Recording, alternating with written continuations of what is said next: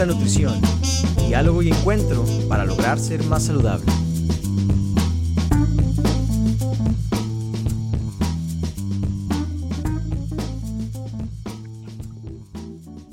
Fieles escuchas del punto de la nutrición, bienvenidos y muchísimas gracias por acompañarnos de nuevo. Su servidor Carlos Alessandrini y mi coanfitrión Cristian Lomení. Saludos, Cris. ¿Qué tal? ¿Cómo están?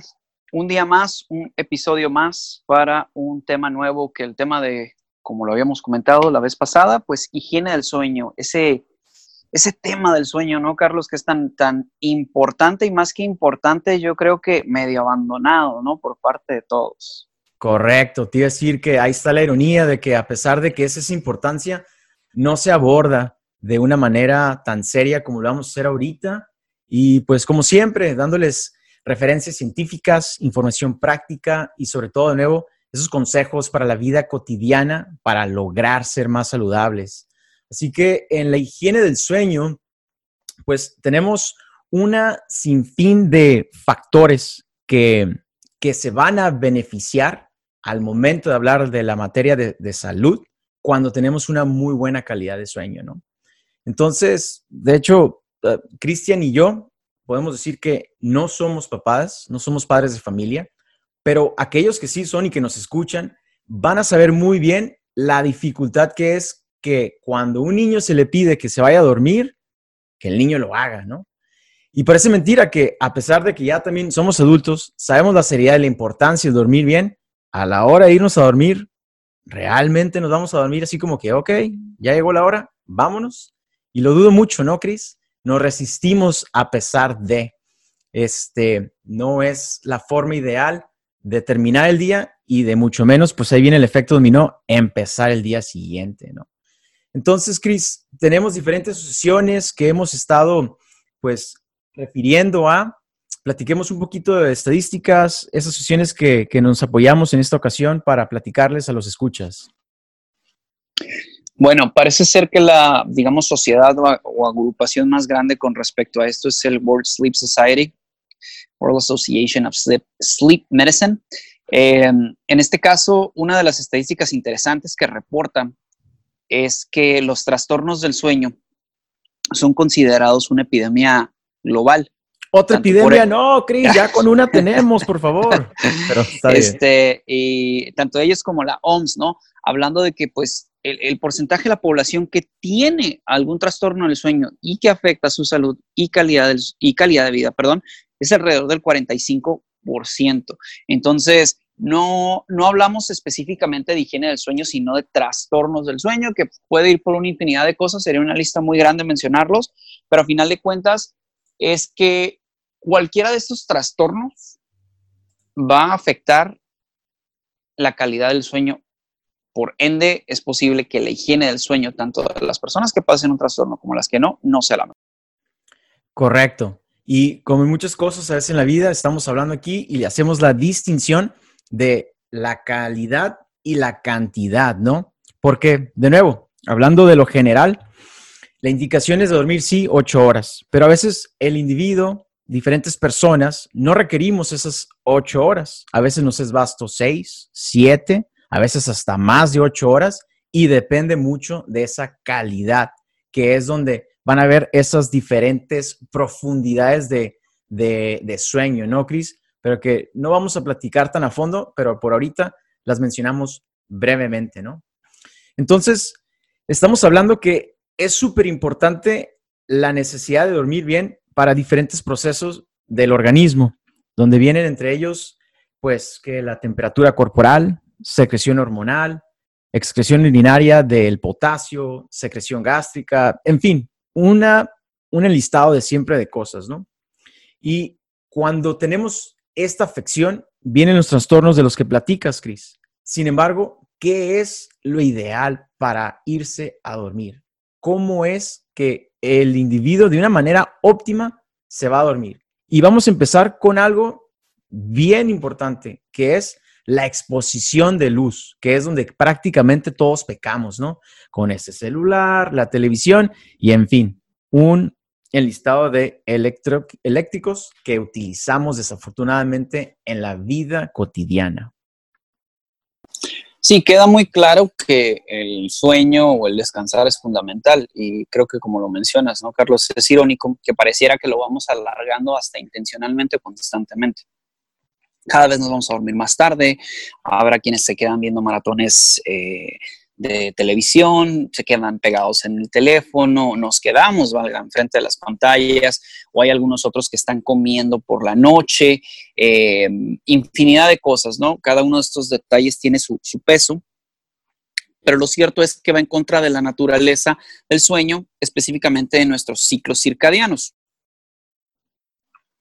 Que cuando hablamos de ciclos circadianos no es nada más que nuestro reloj interno, este regulador que tenemos que va a afectar, tal como lo mencionas, Carlos, unas infinidad de cosas, una infinidad de cosas, perdón, pero eh, hablaríamos de que este reloj interno afecta el comportamiento, afecta nuestra fisiología en un ciclo diario de 24 horas. Eso es a lo que hace mención el ciclo circadiano. Eh, generalmente por toda esta señalización, secreción de hormonas, etcétera, etcétera. Volviendo a lo que mencionas, la luz, la luz, la luz es un punto importante, ¿por qué? Porque estamos expuestos constantemente a luces artificiales. La vida moderna nos tiene con una, con una exposición constante porque es un efecto secundario de la tecnología y de lo que vivimos. No voy a ponerme en un sentido de que, ah, no, tenemos que regresar a la época donde no había luz y todo, ¿no? Como algunos que, que se van por la, la tangente, que no es por ahí, pero es una realidad. Tenemos esta exposición. Entonces, creo que eso es uno de los puntos más abandonados. Y a mí personalmente, hablando de mi persona, aquí va la anécdota, es que a mí sí me afecta la luz. No sé que a ti qué tanto te afecte la luz, Carlos, por ejemplo, a la, hora de dormir o a nuestros escuchas. ¿A quién de ustedes les afecta la luz y cómo les afecta? ¿Te, ¿Te es problemático, por ejemplo, tener algo de luz para dormirte? Sí, bastante. Y te voy a ser sincero que más de una ocasión me he levantado y he buscado ese celular, ese dispositivo, ese botoncito de donde está encendido un dispositivo y que lo tengo que tapar, lo tengo que desconectar o tengo que hasta apagar el dispositivo. Eh, la luz y este, me afecta bastante. Entre otras cosas que también se recomiendan es evitar el sonido. Eso está pues a lo mejor hasta de más, pero es importante mencionarlo. Y poco a poco tratar de establecer un horario, ¿no, Cris? Que sea un patrón. Y sobre todo que este patrón, al igual aquí podemos hacer un vínculo con la nutrición y el momento en que embarcamos un régimen alimenticio, que este patrón lo respetes de la misma forma en el fin de semana a la forma que lo hacías entre semana, ¿no? Porque si se rompe, pues de nuevo, estás cayendo en ese ciclo de picos y valles y picos y valles que quieres evitar. Entonces, la luz afecta al igual que el sonido. Y sí, efectivamente, hemos evolucionado de acuerdo a lo que hemos vivido al transcurso de tantos años que tenemos existiendo en la Tierra. Y la luz es importante en el sentido de que nos indica un principio y un fin del el día. Entonces, en este punto que mencionas, Carlos, de, que hasta la lucecita de aquel dispositivo hay que taparla, pues nos habla de esta cuestión de la estimulación de la melatonina, que es la hormona del sueño, que cómo se estimula. Bueno, los dispositivos tienen una emisión de luz azul, que cabe mencionar, el sol también tiene emisión de luz azul, pero por, por ponerlo en contextos muy coloquiales, digamos que estos aparatos son de intensidad media comparada con la intensidad del sol pero son lo suficientemente altos para inhibir que esta hormona del sueño se deje de producir o se reduzca. Entonces, por ende, esa luz, digamos, me va a ahuyentar un poquito el sueño. O sea que es una excitación. ¿Podríamos decir eso? Pues podrías decirlo. Aquí la cuestión es inhibir este, este, este estado, ¿no? Y, el hecho de que exista luz también tiene una serie de secreciones que nos ponen en el estado de alerta en el cual nosotros en algún punto evolucionamos, que cuando amanecía, pues era hora de ir a cazar, de conseguir alimentos, de trabajar, etcétera, etcétera, ¿no?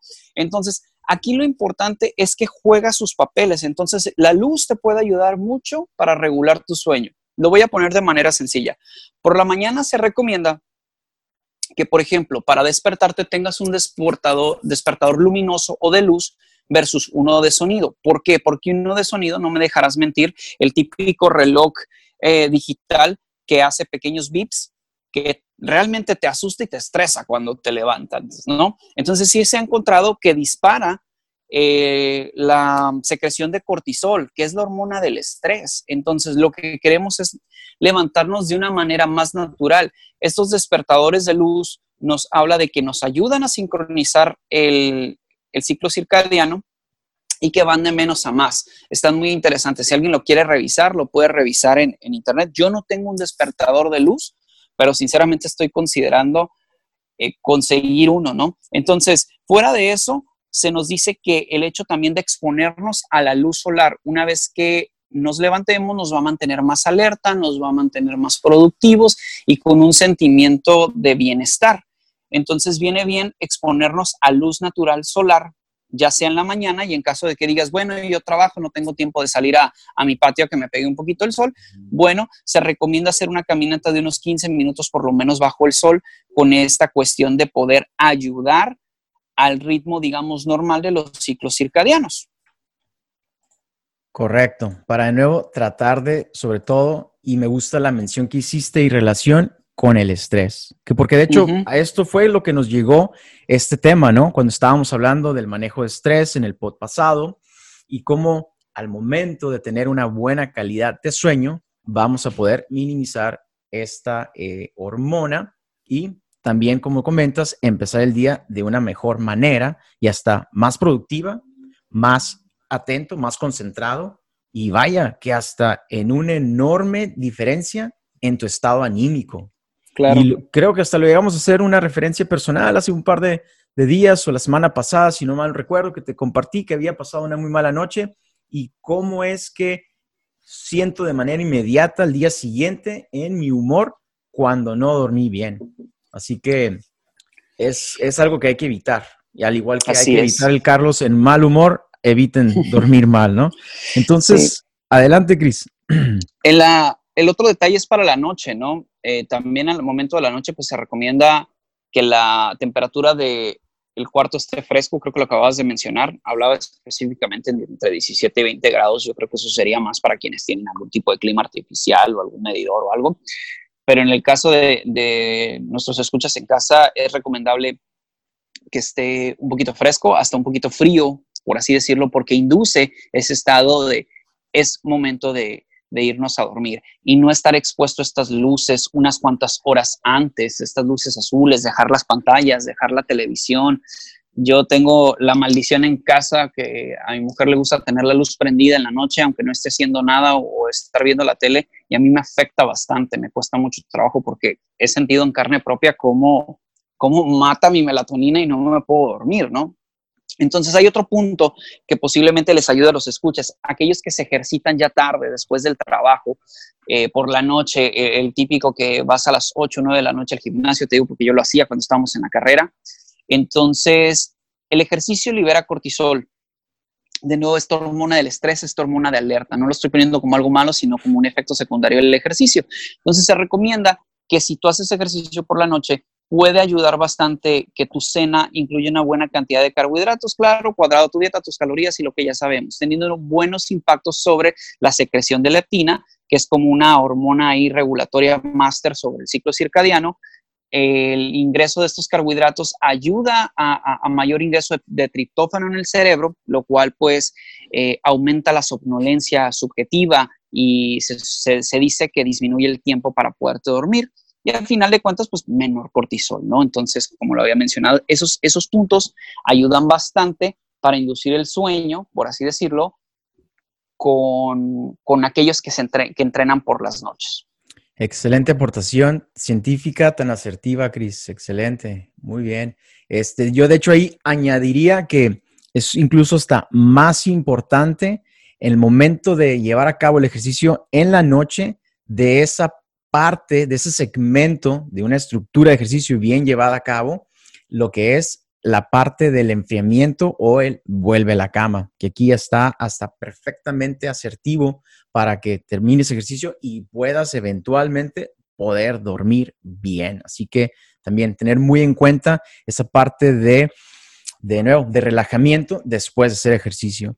Entre otras las cosas que encontramos también que es muy importante, pues la ropa cómoda, acogedora, siempre o sea, por algo es que no dormimos con la ropa con la que estuvimos en la calle expuestos, por higiene, cierto, pero que aparte sea cómodo. Respetar tu área de sueño, la cama, que la, la cama sea lo que es, un área para dormir y que no se utilice ningún dispositivo electrónico en efecto, pero también mucho menos que los, este, la laptop para hacer cualquier tipo de trabajo.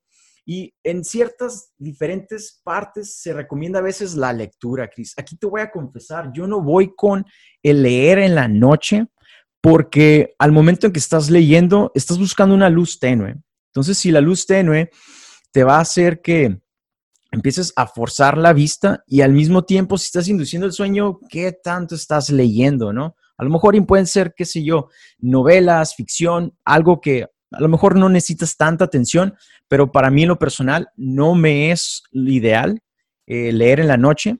Yo prefiero, por de hecho, aquí hasta les comparto, agregar un par de notas a mi diario.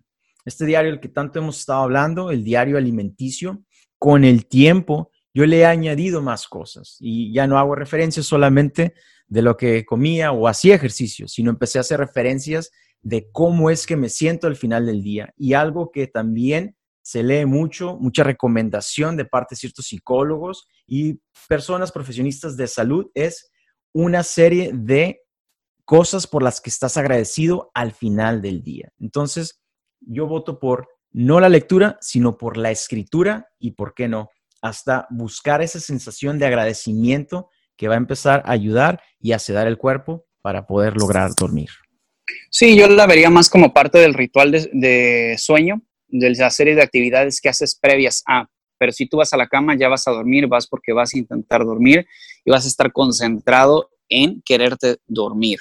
Eh, parte de ello es también tener ese, ese intento, esa intención de dormir. Y el hecho de que tú estés haciendo otra actividad en cama le dice a tu cerebro que lo que estás haciendo es otra actividad, no concentrándote en dormir. Así que yo tampoco voy muy de la mano de leer en la, en la cama. Con respecto a la dieta, porque yo creo que va a ser pregunta obligatoria, como lo mencionaste, Carlos, solamente mantener un horario y en este caso, como extra, yo les diría no estar comiendo en la noche porque vas a estar comiendo con luz, posiblemente para estar viendo lo que estás metiendo en tu boca, y va a ser un doble estímulo porque se supone que evolutivamente no evolucionamos para estar comiendo en la noche sino en otro lapso del día. Entonces, doble estímulo, no estar comiendo que le dice a mi, a mi cerebro que estoy haciendo otra cosa y no intentando dormir, y aparte, eh, tengo una luz artificial, ¿no? Quiero mencionar algo ya casi para, cerrar. Eh, existe mucho esta cuestión de los suplementos, Carlos, con los nutracéuticos, todas estas cuestiones que de momento algunas personas las quieren promover como medicamentos, como el Magic Pill, y si hay algunas cuestiones asociadas que pueden ayudar con la cuestión del sueño. Eh, el magnesio ya no sale hasta en la sopa, pero sí está relacionado con una mayor sensación de descanso y se dice que posiblemente podría tener un papel en el reloj biológico. Simple y sencillamente eso, y pues tu IDR, ¿no? Tus 400 miligramos, lo que son al día, lo que, lo que mencionaban. Pero bueno, igual eso puede estar incluido dentro de la dieta, no necesariamente tienes que suplementar con magnesio antes de irte a dormir, eso sería sacarlo de proporción demasiado. Por ahí viene la glicina con 3 gramos y también con un gran maybe en la evidencia. La vitamina D se dice que, que interviene bastante en las cuestiones del sueño, pero bueno, si estás teniendo exposición al sol, no veo mayor problema aunque sí se ha notado que quienes se suplementan con vitamina D más bien se causan una interferencia en el sueño. Entonces va más de la mano con una recomendación para aquellos lugares sin mucho sol o aquellas épocas de inviernos. ¿Cuáles son mis favoritos o por cuáles abogaría yo un poquito más como parte del ritual del sueño, no tanto desde el que, ah, esto es lo que me va a hacer dormir, las infusiones, ahora sí que eh, la, la, recomendación de la abuelita no falla, Carlos, que la valeriana, que la manzanilla, igual, tienen una cantidad de evidencia extremadamente limitada, pero si te preparen tu ritual de que ya dejaste tu teléfono, ya dejaste el librito, ya te estás encaminando a dormir, este te significa esto para ti, como parte de las actividades que te perfilan a dormir, creo que puede ser útil, hasta un efecto placebo, si quieres así decirlo. Y algo que sí tiene bastante evidencia, que es la ingesta exógena de melatonina de 1 a 3 miligramos al día, que es lo que se muestra. Y se recomienda experimentar cada quien con, con este con esa cantidad y como la toxicidad es sumamente baja, no se le ve mayor problema anécdota personal, en algún punto la llegué a utilizar, más de un miligramo, a mí me causaba dolores de cabeza y creo que me movía bastante mi ciclo. Eh, con uno generalmente me iba bien, aunque al paso del tiempo dejé de necesitarlo en absoluto. Mira, qué interesante. Yo añadiría, añadiría ahí, Cris, en la ingesta de té, tener un poco de cuidado, eh, aquellos tés que puedan incluir cafeína. Cafeína, así Correcto. De hecho, sí se recomienda evitar eh, la ingesta de cafeína unas seis hasta cuatro horas, dependiendo de la literatura, también dependiendo de la tolerancia al café y a la cafeína que pueden estar también los refrescos, chocolate, lo llegamos a mencionar en el pod previo, y también mucho cuidado con el alcohol. Este, de primera instancia puede parecer como una buena idea, pero al inicio empezamos a platicar de la calidad. Sí está muy comprobado que puede inducir el sueño al momento de tener la ingesta de ciertas bebidas alcohólicas, sin embargo, en su calidad se fragmenta. Entonces, mucho ojo de, de tomar alcohol cuatro horas aproximadamente antes de dormir. Y una cosita más también que me gustaría tener en cuenta para aquellas personas que son amantes de las siestas a lo largo del día. Eh, sí topé que las referencias de literatura señalan que no es ideal tener una siesta mayor a 45 minutos a lo largo de, esta sesión, ya que, desde nuevo, le estás restando tiempo de sueño al momento de llevarlo en la noche, ¿no? Entonces, cuidado con esas siestas que no sean más largas de, de nuevo, 45 minutos. Ok, y en cuanto a las horas, como dijiste, es muy variable, pero yo sí noté una gran coincidencia entre todo, que nos hablan de 7 a 8 horas. Creo que va, va a estar variando bastante dependiendo de cada persona, pero aún así duermas 7 u 8 horas si no tienes una calidad de sueño que sin exposición a estas cosas, con la tranquilidad, con esa introspección, con todas estas cosas que llegamos que, ojo, cuesta cuesta trabajo hacerlo, pues a lo mejor aunque duermas 8, 9, 40 mil horas, pues no vas a tener la mejor higiene ni la mejor calidad de sueño. Entonces, como recapitulación, ¿nos conviene tener higiene del sueño? Claro, ¿qué va a ser? Tener suficientes horas de sueño y un sueño reparador, ¿no? Entre las ventajas que vamos a encontrar es mayor energía en el día, mayor atención, mayor creatividad, memoria, rendimiento y bueno, hay una estadística de que las personas con problemas de sueño tienden a tener más accidentes tanto de auto como de trabajo, así que cuidadito, ¿no? Con, con eso, hacer ejercicio que sabemos que ayuda enormemente y comer saludable. Y entre ahí una anécdota personal, yo agregaría, mucho cuidado, que no se les olvide, de encender una vela. Una vela al momento de va a poder este, ayudar a entrar a un estado más de relajación y también como anécdota personal, incluso una serie de ejercicios de respiración. Pero de nuevo, evitaré ponerme zen y yogi contigo, Chris, pero igual le puede venir bien a los escuchas. Así que, muy bien, pero creo que... Hay, hay, que... hay que decirles que apaguen la vela, Carlos, porque al rato, oye, Carlos me dijo una vela y se me incendió la casa. Ahora sí que se incendió el cuarto de Tula, dice la canción, ¿no? No, cuidado. Este, lo dije desde un inicio, hay que apagarla, no se les olvide. Este, existe bastante literatura, incluso llegué a toparme con los tests y hasta un encabezado muy bonito. Ya sabes, los clickbaits, Chris, les encantan los 10 mandamientos del sueño. Así que está por ahí en el señor Google. Eh, si gustan hacer referencia, con todo gusto. Y de nuevo, les damos las gracias por acompañarnos. No olviden compartir, por favor. Muy importante, Chris. Pues cuenten sus anécdotas. ¿Cómo está su higiene del sueño? Nos leemos en redes sociales. Hasta la próxima. Gracias. Gracias. Pasa la voz. Si quieres conocer de algún tema en especial, déjanos saber. Comparte y comenta en redes sociales, pues tu participación nutre nuestro contenido. Hasta la próxima.